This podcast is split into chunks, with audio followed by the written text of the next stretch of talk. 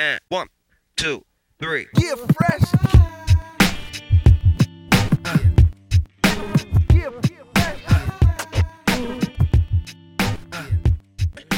Boy. Buenas a todos y bienvenidos a un nuevo episodio del podcast de Cancha NBA, donde, como siempre, os traemos las mejores historias, noticias, anécdotas y curiosidades de la mejor liga de baloncesto del mundo. Si lo que estáis buscando es un podcast sobre NBA que vaya más allá y te cuente las mejores historias, Cancha NBA es tu sitio. And Bienvenido. one, two, three.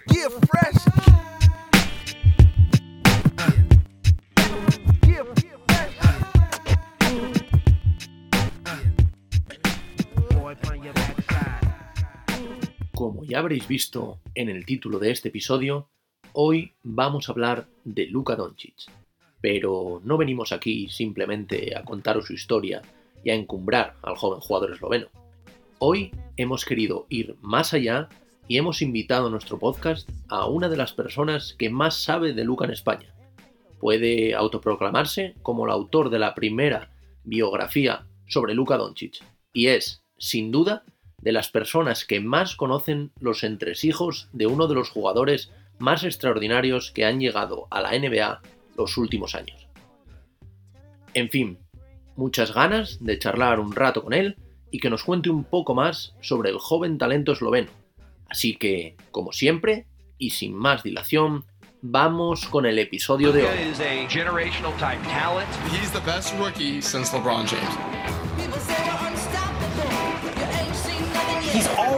Got the things that we go, wow. It's Luca Mania, you know, it's real.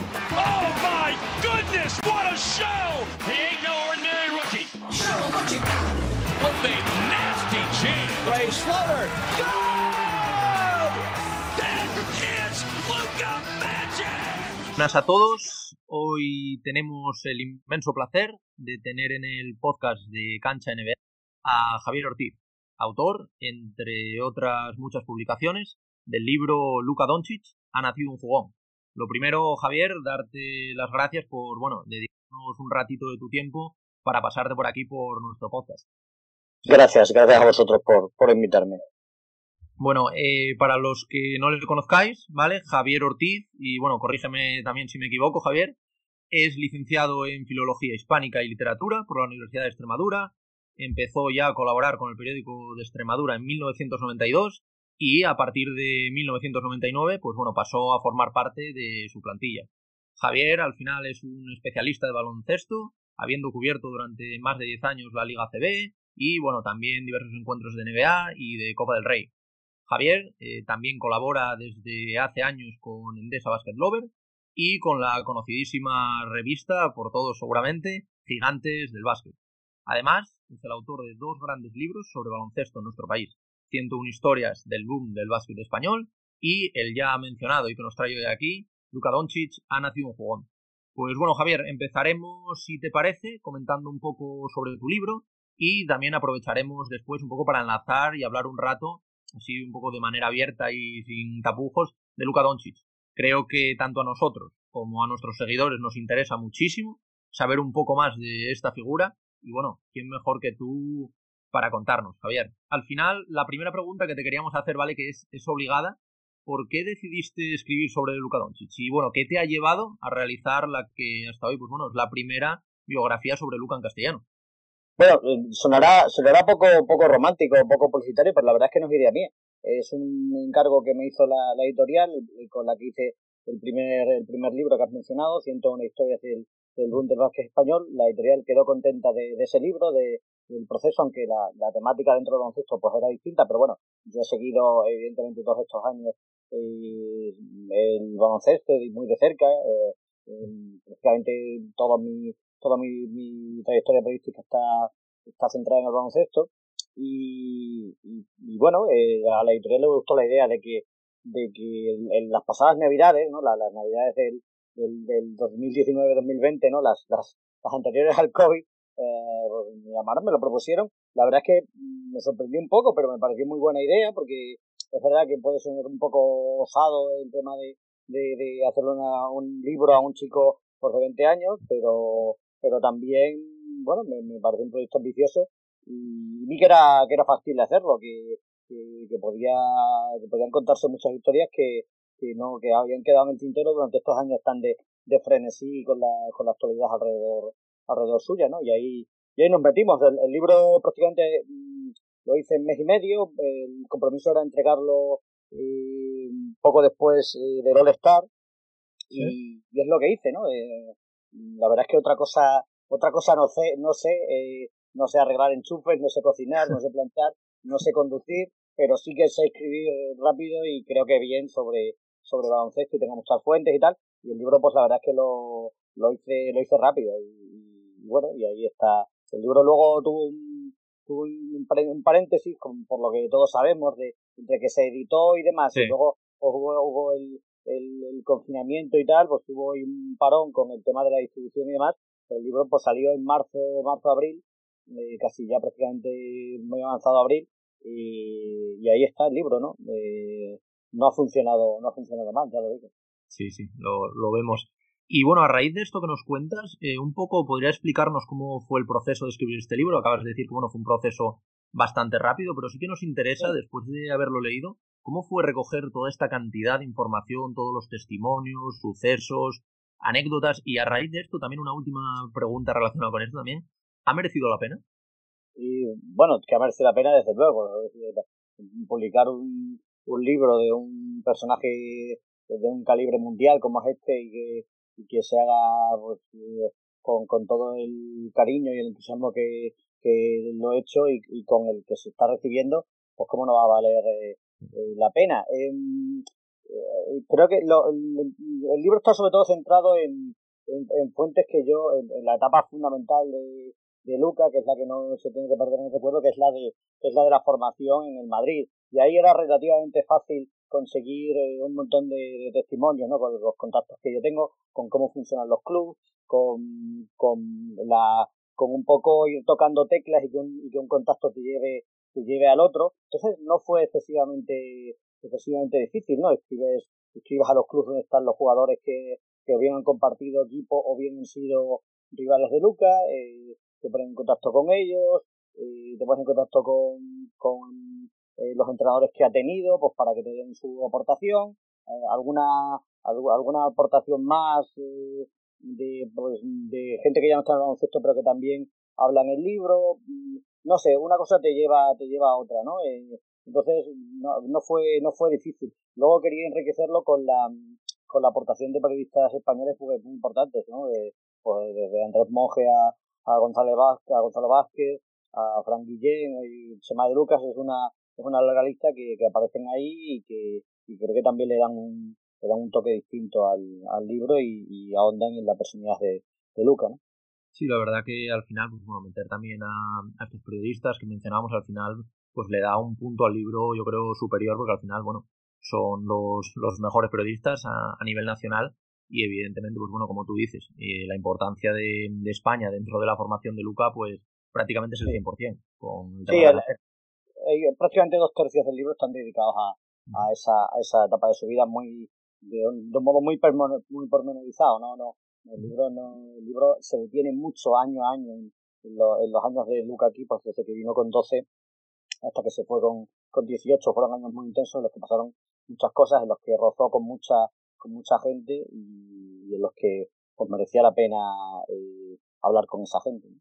Vale, y un poco también a raíz de esto, eh, sí que hemos leído, bueno, en alguna entrevista que, que te han hecho diversos medios, que sí que tuviste como, como un pequeño, una pequeña decepción eh, a la hora de, porque tú quisiste un poco contactar con periodistas ahí en Dallas y al parecer, ¿cómo- ¿cómo, fue esto? Si nos lo Eh, puedes sí, explicar. la, la- no, la verdad es que al igual que hablo, igual que hablo fenomenal de, de mis compañeros eh, aquí en España y porque, mm, porque en España es habitual que hagamos esto, que, que cuando nos llama un compañero pues compartamos con él pues lo, lo que podamos, ¿no? Eh, eh, lo que podamos para ayudar, ¿no? No, no, no sé, allí no sé si en Estados Unidos la cultura eh, es distinta entre, entre periodistas y tal, pero es llamativo que escribir a, a 8 o 10 periodistas de Dallas y, y prácticamente no, no tener ni siquiera respuesta, no tener la educación de, de, de, de- de decir, bueno, pues no, no me interesa colaborar, eh, o no o no lo veo y tal, o no sé quién eres y tal, ¿no?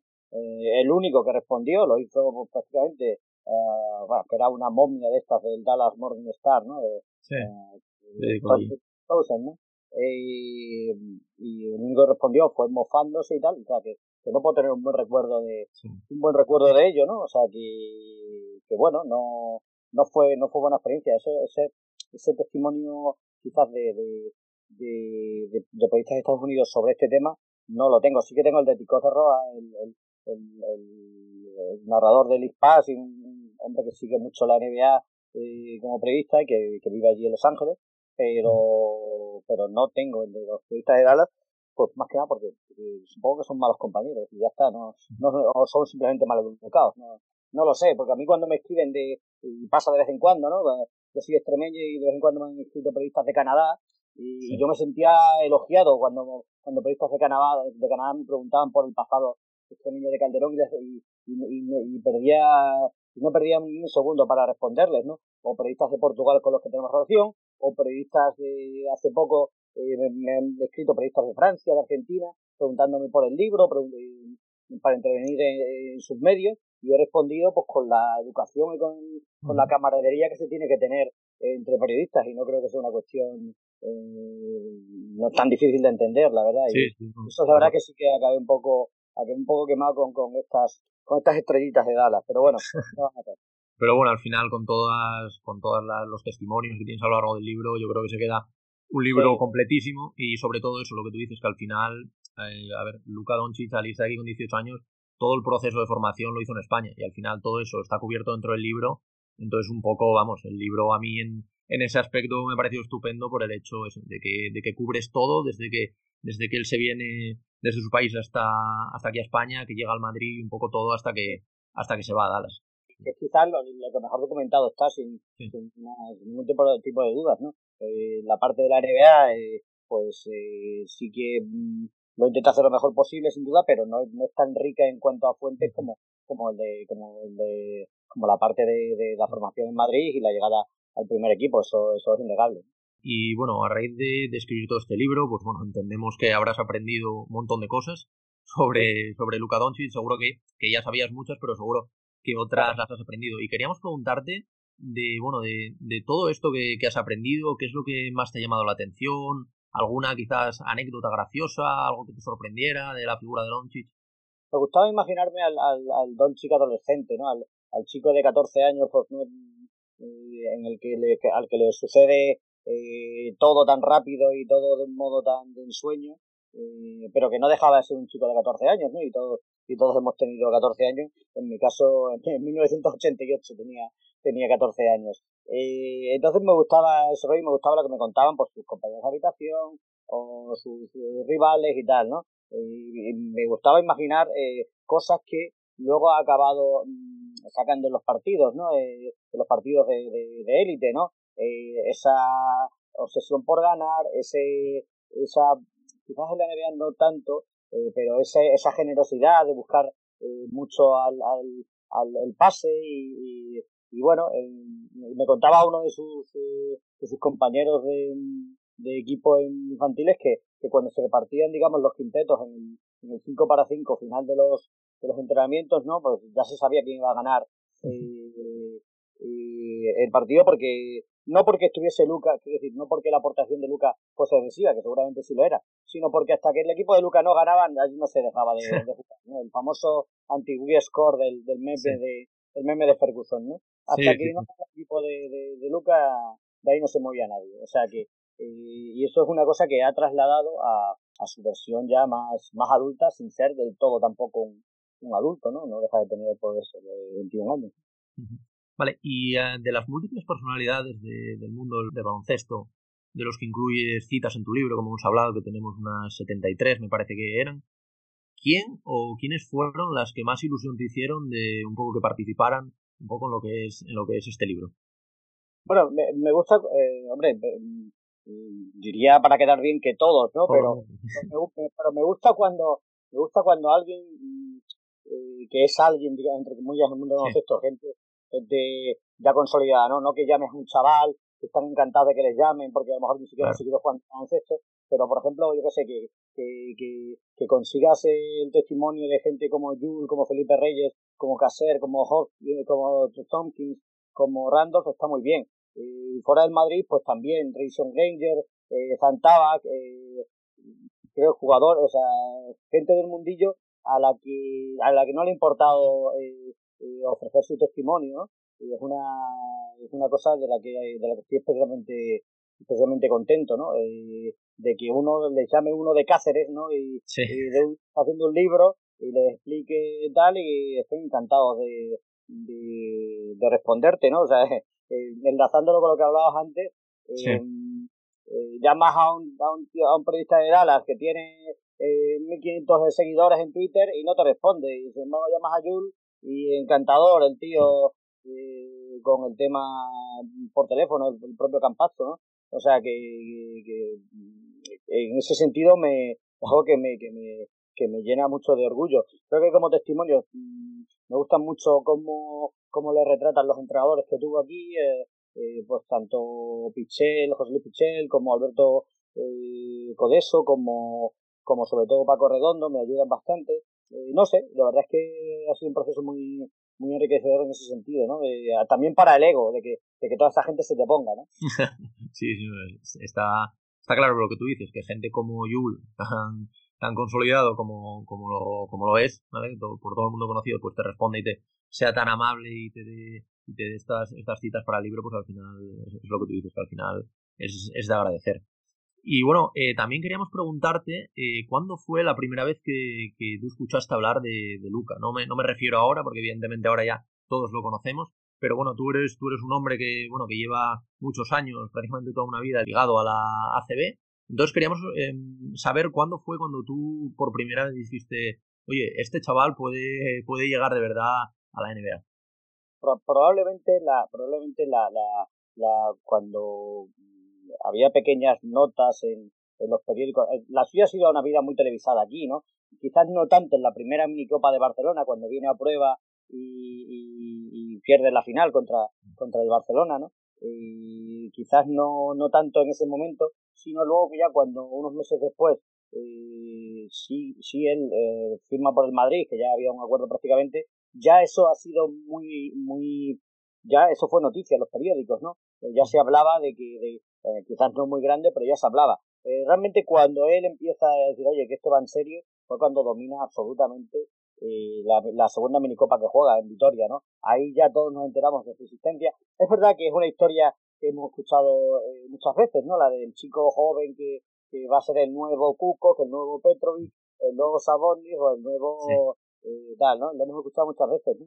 Pero de él se escuchó con especial fuerza y de hecho los datos están ahí. El Madrid nunca había becado a un chico tan joven, ¿no? Eh, eh, entonces eh, eso te hacía te hacía pensar algo y que, y que el hecho de que el Madrid le pusiese a jugar desde el principio con jugadores de, de una edad superior a la suya, pues también era un mensaje bien claro de que veían en él algo algo extraordinario, no no, a, no al típico jugador africano que domina por por una cuestión física y tal, ¿no? Sino que había ahí eh, otras cosas, ¿no? Y cada, y cada vez que le perdíamos un poco de vista los veranos, venía distinto, ¿no? Si el, y los medios se, se ocupaban de, de eso, pero se venían distinto a nivel, a nivel físico, ¿no? Todos, todos sabemos que los jugadores cuando progresan realmente es en verano, eh, cuando pueden trabajar su cuerpo y su, su técnica y tal. Eh, durante el año, entre tanto viaje y tanta competición y tal, no, no creas que es tan fácil que, que hagan eso, ¿no? Entonces, yo pondría la minicopa de Vitoria, y que es así la ganan, eh, como un momento de antes y después en, en, su historia, ¿no? Vale, Javier. Y bueno, ahora para cerrar esta primera sección, ¿vale? En la que está un poco más enfocado eso, a que nos cuentes un poco lo que estás haciendo acerca de, de tu libro, de todo, todo el proceso, cómo, cómo decidiste escribir sobre Doncic. Bueno, queríamos saber, porque seguramente muchos de nuestros seguidores nos preguntarán, un poco dónde puedo hacerme yo con este libro, porque bueno, nosotros, mira, sí que es verdad que sí que lo tenemos aquí, ¿vale? La verdad que eso, bueno, fue como una, una lectura navideña en la que, bueno, tuvimos más, más tiempo, como todo el mundo, un poco para tanto estar como en familia, como para leer un poco sobre, sobre NBA, siempre sobre baloncesto, que, que nos encanta. Entonces, un poco que nos contases dónde podríamos hacernos con, con él, porque bueno, en nuestro caso sí que es verdad que te tengo que decir que, bueno, fue un regalo. Ah, bien. Sí. Y bueno, el, el, el, el libro tiene una, tiene creo que es, una, es un papel que hay que reivindicar. Es que mm, está impulsado por, la, por ediciones eh, JC, que es una que se ha convertido en la editorial del baloncesto. Tiene casi 40 libros de baloncesto en estos últimos eh, 12, 13 años que llevan publicando libros. Cada año dan 3, 4 libros de baloncesto y, ninguna editorial, yo diría, bueno, de, de España desde luego y, y a nivel mundial, pues ahí, ahí debe andar la cosa, se dedica tanto al baloncesto tanto y también, ¿no? Entonces, eh, JC es una, es una editorial eh, absolutamente normal en el sentido de que, de que tiene una distribución nacional en que, en que puede estar, sus libros están en, en la- cualquier eh, librería de la esquina, si no lo tienen, eh, te lo piden y en dos días lo tienen, no es difícil de, de conseguir. Y los libros están en Amazon también eh, y, en, y en las demás plataformas digitales, porque parece que todo el mundo compra solamente en Amazon. Y, y luego eh, también, si alguien tiene el capricho, entre comillas, de, de, de, de tenerlo eh, con una dedicatoria mía, no de Luca, eh, mía, pues también lo estoy mandando yo eh, personalmente. Eh, se pueden se pueden contactar en mi, en mi perfil de Twitter y, y también lo mando. Es un pelín más caro, eh, eh, los gastos y demás. Sí, sí, sí. Bueno, hay mucha gente que le está haciendo ilusión tenerlo firmado por mí, que es una cosa que yo no acabo de creer. Pero bueno, eh, la verdad es que por ahí también he vendido alguno que otro, ¿no? Genial. Bueno, pues ahora si te parece, pasaremos a un poco la segunda fase de, esta entrevista que ya, ya te hemos comentado, en la que pasaremos un poco a hablar del jugador. También nosotros queremos aprovechar un poco todo, todos estos conocimientos que tú, que tú ahora has adquirido para escribir este libro y queríamos hacerte, bueno, una serie de preguntas, ¿vale? Un poco de, de eso, un poco más, el Doncic eh, más persona, ¿vale? Que, que, bueno, en el libro hablas un poco de, de cómo es, lo que nos comentabas antes, de que no se iba nadie hasta que ganase Doncic, ¿sabes? Entonces un poco te vamos a hacer una serie de preguntas en torno a esto, ¿vale? Y vamos a entablar un poco una conversación para también nuestros seguidores puedan saber un poco más sobre, sobre Luka Doncic, que también tanto a nosotros como a ellos nos interesa mucho. Hola México, ¿cómo estáis?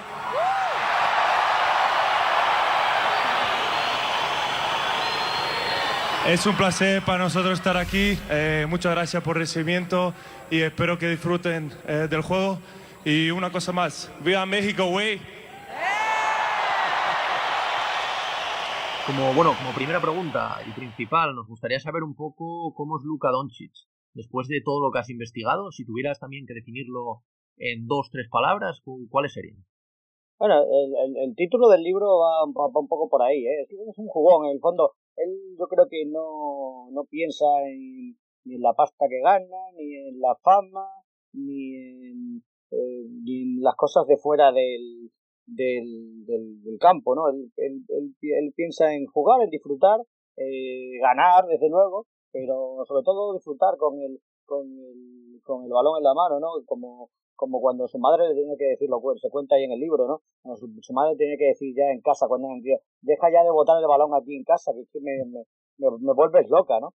Eh, o cuando había que bajar al, al, al playground allí en, en Ljubljana para, para decirle que ya era tarde, ¿no? Lo que nos ha pasado a todos, pero sin jugar, sin jugar también, ¿no? Que, Sí. que arriba que ya, que ya estaba la cena puesta, ¿no? Y no creo que haya perdido mucho de ese, de ese espíritu de jugón, ¿no? Por lo tanto me quedo con él, me quedo con ese concepto de, de, del tío que, que, que le gusta jugar, le gusta jugar, que no, que no hay, eh, que no hay, que no hay otras connotaciones más que jugar y ganar, desde luego.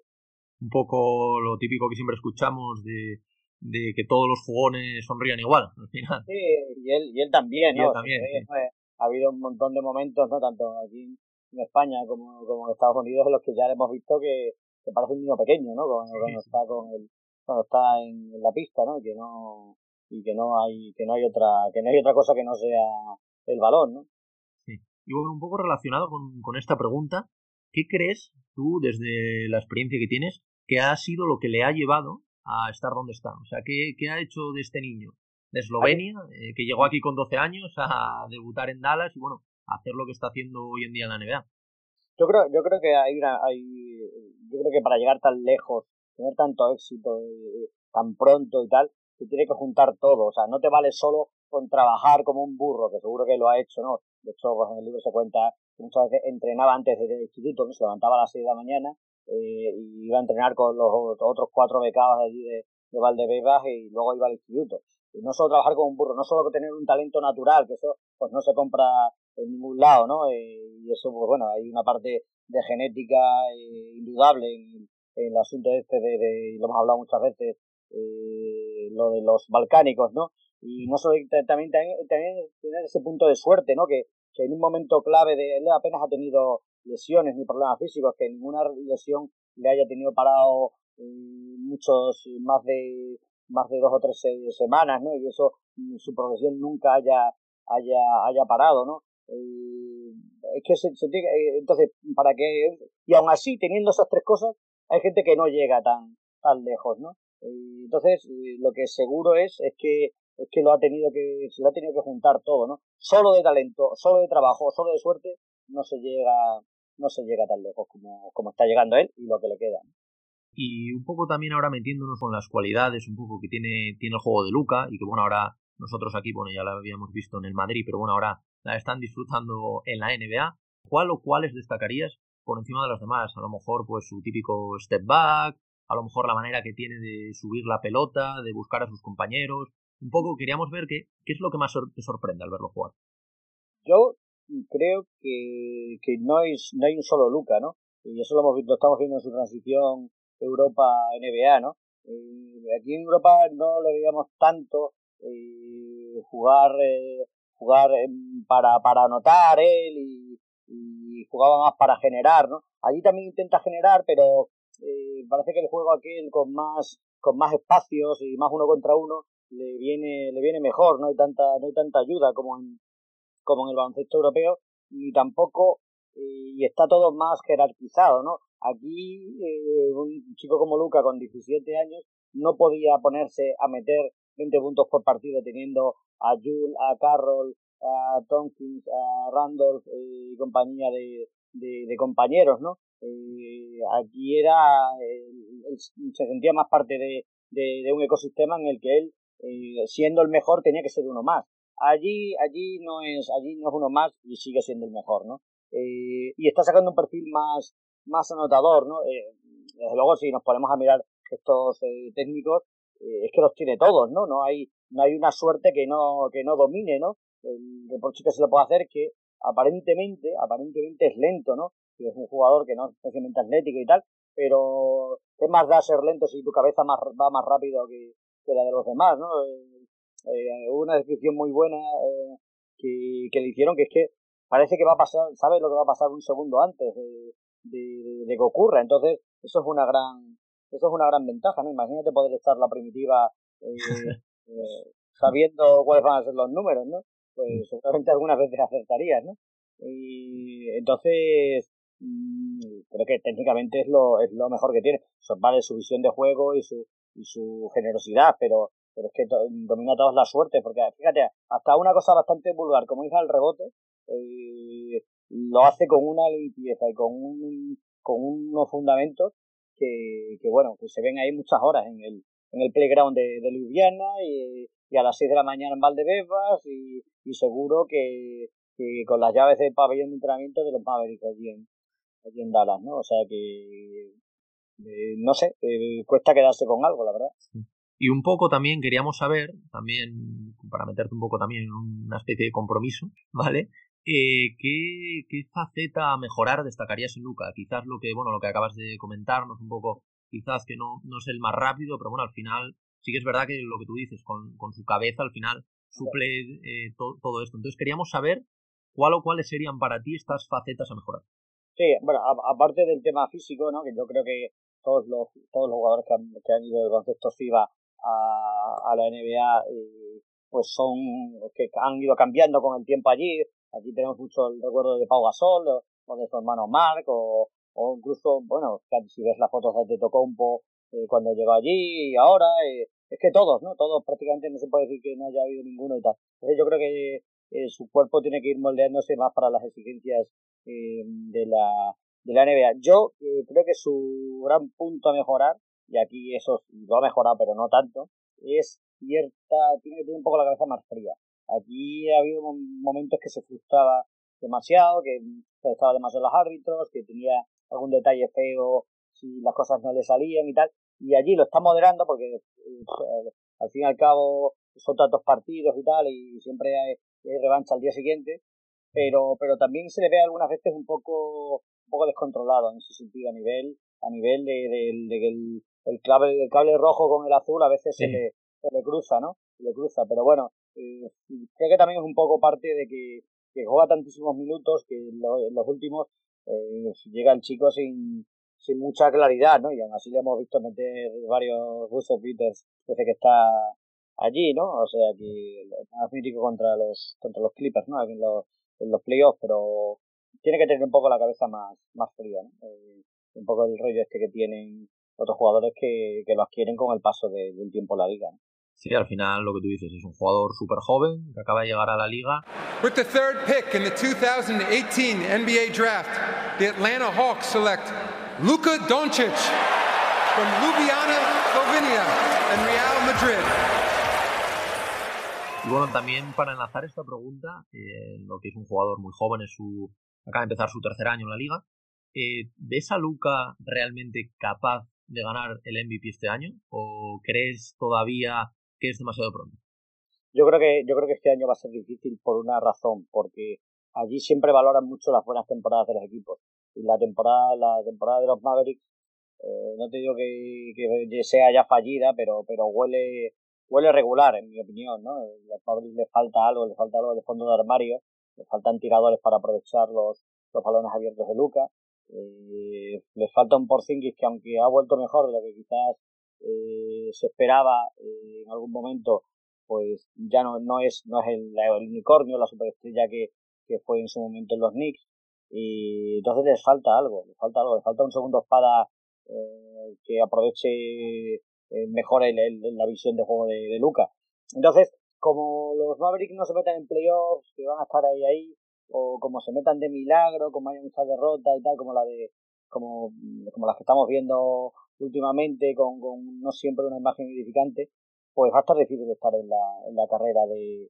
¿Por qué, ¿Por qué lo han ganado estos últimos años Harden y Antetokounmpo? Porque están equipos claramente ganadores, ¿no? No equipos que se metían por los pelos en, en los playoffs. Entonces, el equipo tiene que mejorar para que él entre de verdad en esa, en esa baraja, yo creo. A ver si hay alguna operación o, o se espera el famoso verano del 2022 para que la haya, pero pero a los Mavericks les, les falta y por lo tanto a Luca también le falta, ¿no? Porque si esto fuese un concurso de, de estadística, digamos, de, de, tu propia calidad individual, pues lo ganaría a lo mejor todos los años, lo gana todos los años Westbrook, ¿no?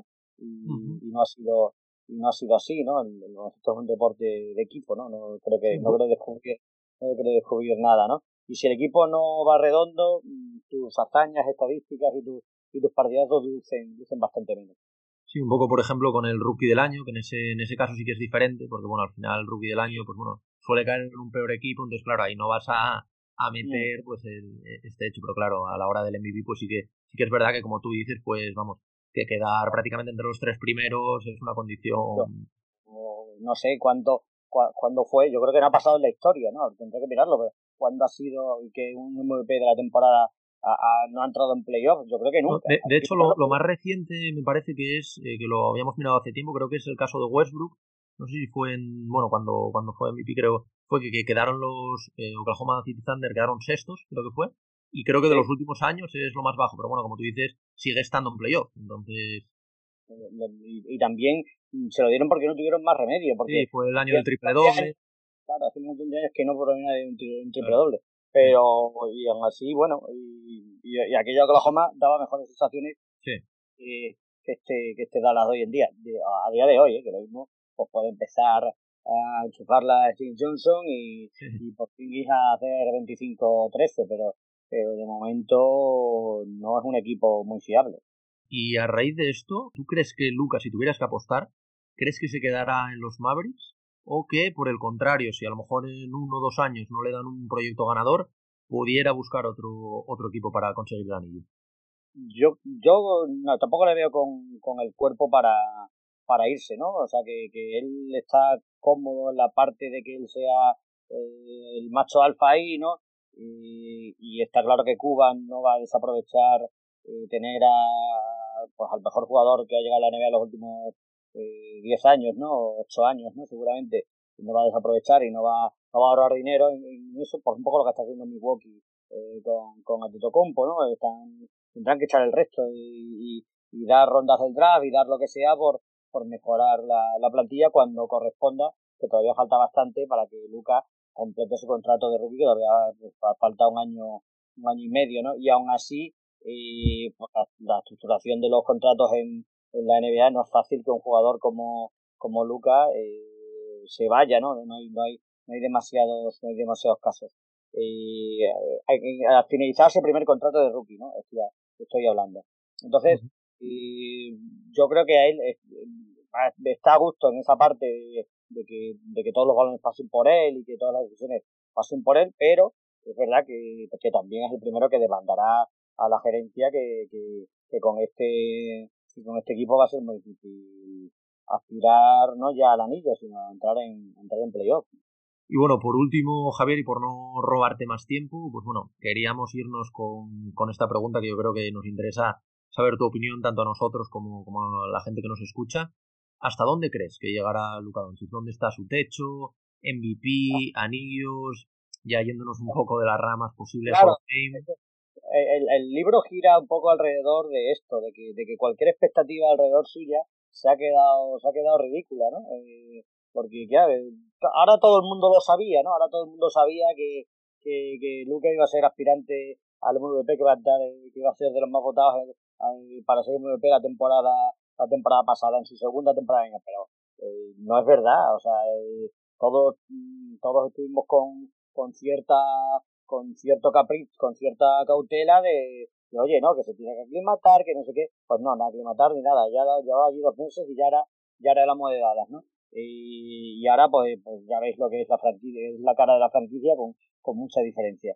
Entonces, eh, hacer productivos con él resulta, resulta muy, muy pequeño. Sí que creo que los premios individuales van a estar muy ligados a, a los éxitos del equipo, como, como yo he dicho, porque su rendimiento individual sí que va a ser con lo que él tiene y a poco que mejore físicamente y tal, con lo que él tiene en las manos, eh, siempre va a ser, eh, siempre va a hacer. Le quedan 10 años de, triples dobles, ¿no? Con, con una mano prácticamente.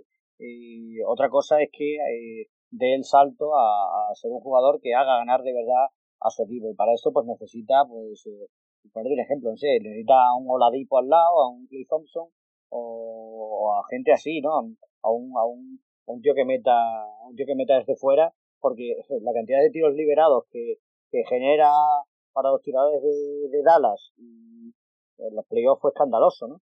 La cantidad de balones que dobló y no metían ni una, eh, Tim Hardaway y, demás, era, era, era escandaloso hacer, fíjate que hasta Seth Curry parecía bueno, ¿no? Parecía, le, le, le, no parecía bueno, entenderme, ¿no? Sin querer sonar a, a despectivo, ¿no? Pero Seth Curry nunca había sido un jugador eh, más allá de, de un suplente ni siquiera cualificado, ¿no? Pero claro, se las pone tan bien, ¿no? Eh, y genera tanta tensión y le cuesta tan poco doblarla que, tal, necesita un poco más de, ayuda colectiva para, para, que él crezca individualmente a nivel eh, personal. Vale, y entonces, bueno, ya para acabar, por lo que veo y por lo que, bueno, por lo que hemos podido entender, no tienes mucha confianza en Porzingis, o, o eso es lo que parece, ¿no? Al final, sí que es verdad que ha vuelto y ha tenido alguna buena actuación, pero sí que es verdad que al final ese Porzingis que veíamos en los Knicks y que deslumbró a todo el mundo, sí que es verdad que, y sobre todo ahora tras la lesión, pues no lo hemos vuelto a ver. Entonces, ¿tú, tú no, no piensas que vaya a volver? Tuvo un momento en el que parecía que Porzingis era mejor que Antetokounmpo, ¿verdad?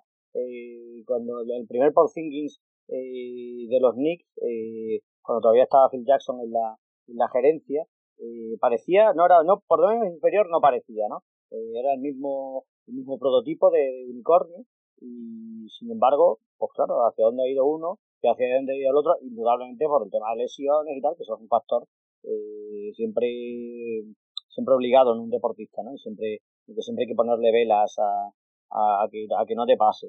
Entonces, mmm, puede ser un segunda espada, puede serlo, pero eh, y luego los números no son malos, ¿no? Eh, porque claro, también Dallas genera tantas tantas posiciones, posiciones, tiene un juego ofensivo muy efectivo, sobre todo la temporada pasada, en este año no, no tanto, ¿no? Eh, pero, pero no es, ya no va a ser nunca el, el go-to gay, ¿no? Que llaman allí, ¿no? El, el, el, el primer espada del, de, de, un equipo, ¿no? Vamos a ver, eh, desde luego gran parte de, de, las fichas están metidas en él, pero hay que meterlas en, en, en más gente porque si no va a ser va a ser complicado, ¿no? Y también un poco en un poco en tiradores, lo que tú decías, también para aprovechar un poco el perfil de el perfil de Luca, que como tú dices, busca, busca muy bien, el año pasado ya lo hizo con, con Seth Curry y al final, pues bueno, trayendo a lo mejor un tirador, un par de tiradores, también, sobre todo, pues tema Clay Thompson también, que sean tiradores que también luego eh, defiendan, ¿sabes? Yo creo que, yo creo que puede ser importante para el equipo. Eh, normalito, lo que tiene alrededor, Maxi Clever, eh, eh, James Johnson, eh, no sé, son jugadores que, que no, no sé. Sí, son, son Pues buenos jugadores, lo que pasa que sí que es verdad que a lo mejor para lo que quiere Luca no... no sé, son buenos jugadores, pero no, no son, qué sé, eh, eh, no son Tyler Hero o, o no son Drew Holiday o, o, ¿me entiendes? No son, Sí, sí, sí, ju- jugadores que al final que sí que es verdad que a lo mejor en temporada regular te pueden hacer sí, buenos sí. partidos, pero a la hora de playoff pues sí que es verdad que se quedan un poco cortos. Sí, y esa es un poco el- la problemática que, que él, va, que va a tener allí por ahora. Pero, pero bueno, Dallas suele ser un equipo que va bastante, bastante agresivo, ¿no? Puede decir que Cuban no le ponga entusiasmo a, a un equipo que es como su hijo. Pero, eh, no sé qué pasa, y fíjate, a Nowitzki también le pasó en su momento, ¿no? Que no consiguen, no consiguen traer a buenos agentes, a buenos agentes libres, ¿no? Creo que, eh, creo que Dirk eh, estuvo allí 20 años en Dallas, ¿no? Y solo en uno o dos años, el dato que me llamó la atención otro día, solo en un año o en dos eh, consiguió tener compañeros que hubiesen estado en el primero o en el segundo equipo de la NBA. El primero o segundo equipo, o sea, que, nunca ha estado bien rodeado. Vale, Jason Key, cuando ganaron el título, bien, así que era un jugador, era una estrella. Eh, bueno, Tyson Chandler, eh, Jason Terry, pero no han traído, no han tenido nunca una operación de decir, pues me voy a voy a conseguir a, a- voy a voy a juntar un voy a juntar aquí a, una constelación de, de jugadores competitivos. No estoy hablando ya de estrellas sino jugadores de playoff lo que tú has dicho no y, y de momento no lo han no lo han conseguido no lo han conseguido eso está claro. A ver la a ver la, la, la apuesta por Porzingis que no deja de tener su riesgo porque porque ya ves que aquí tampoco ha tras un año sin jugar tampoco ha estado exento de, de problemas físicos no Vale, genial. Pues bueno, si te parece, Javier, eh, bueno, aquí lo vamos a dejar, aunque bueno, podríamos estar hablando aquí horas sobre, sobre la figura de, de Luca. Y bueno, segu- seguramente también a lo mejor en, en un año volvamos a reeditar esta entrevista y bueno, quién sabe si para contar algo que, que ha hecho Luca, que seguro que, que nos seguirá deslumbrando a todos. Entonces, nada, Javier, sobre todo agradecerte esta más de media hora que, que hemos estado aquí charlando, tanto al principio de tu libro como ahora un poco más, es un poco más debatiendo. También queríamos un poco saber tu opinión, tanto de Luca como, como de los Dallas Mavericks. Y bueno, nada, eso. Agradecerte el haber estado aquí con nosotros, que seguramente cuando acabe esta temporada, pues eh, podríamos volver a tener otra conversación para actualizar un poco, un poco todo esto. Y nada, eso, Javier, eh, mil gracias y por haber estado aquí con nosotros. Y bueno, si quieres decir algo más, lo que sea, pues bueno, estás, estás en tu casa y, y estás libre de ya, ya me he enrollado mucho, ¿no? La verdad es que me encanta, me encanta hablar, me encanta hablar de mi libro, como diría el otro. No, pero me encanta hablar de baloncesto y, y sobre todo si estás a gusto, pues, pues más todavía, ¿no? Entonces, eh, nada, saludar a, a los que estén escuchando el podcast. Genial, pues muchísimas gracias Javier y nada, que seguramente te volveremos a, a contactar y bueno, que vaya bien el tema del libro y bueno, a seguir disfrutando como nosotros de, de la NBA y bueno, del baloncesto en general. A vuestra disposición. Un saludo. Venga, muchísimas gracias Javier, un abrazo. Finney Smith to inbound. Back to Doncic. Pulls up, three pointer. Bang! Bang! It's good! Doncic wins the game at the! Let's Y hasta aquí llega el episodio de hoy. Esperamos que hayáis disfrutado de este nuevo formato y de la entrevista con Javier. Muchos de vosotros llevabais tiempo pidiéndonos este formato en nuestro podcast, así que, a partir de ahora, y si os ha gustado, como lo hemos hecho, intentaremos hablar con más personas para poder traeros más entrevistas al canal. Ponednos también en comentarios qué os ha parecido, que al final es muy importante para nosotros para mejorar nuestro contenido y adaptarnos a lo que vosotros os guste. Además, si os ha gustado y es la primera vez que nos escucháis, suscribíos a las distintas plataformas de podcasting o en YouTube para estar al día de todo lo que subamos. Y por hoy, nada más. Como siempre, y por último, queremos agradeceros a todos los que dedicáis un ratito de vuestro tiempo cada semana a escucharnos.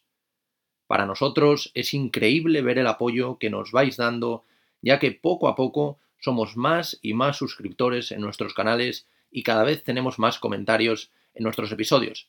Así que daros las gracias a todos una vez más y nos escuchamos la próxima semana en el podcast de Cancha NBA, tu podcast de la mejor liga One, de baloncesto del mundo.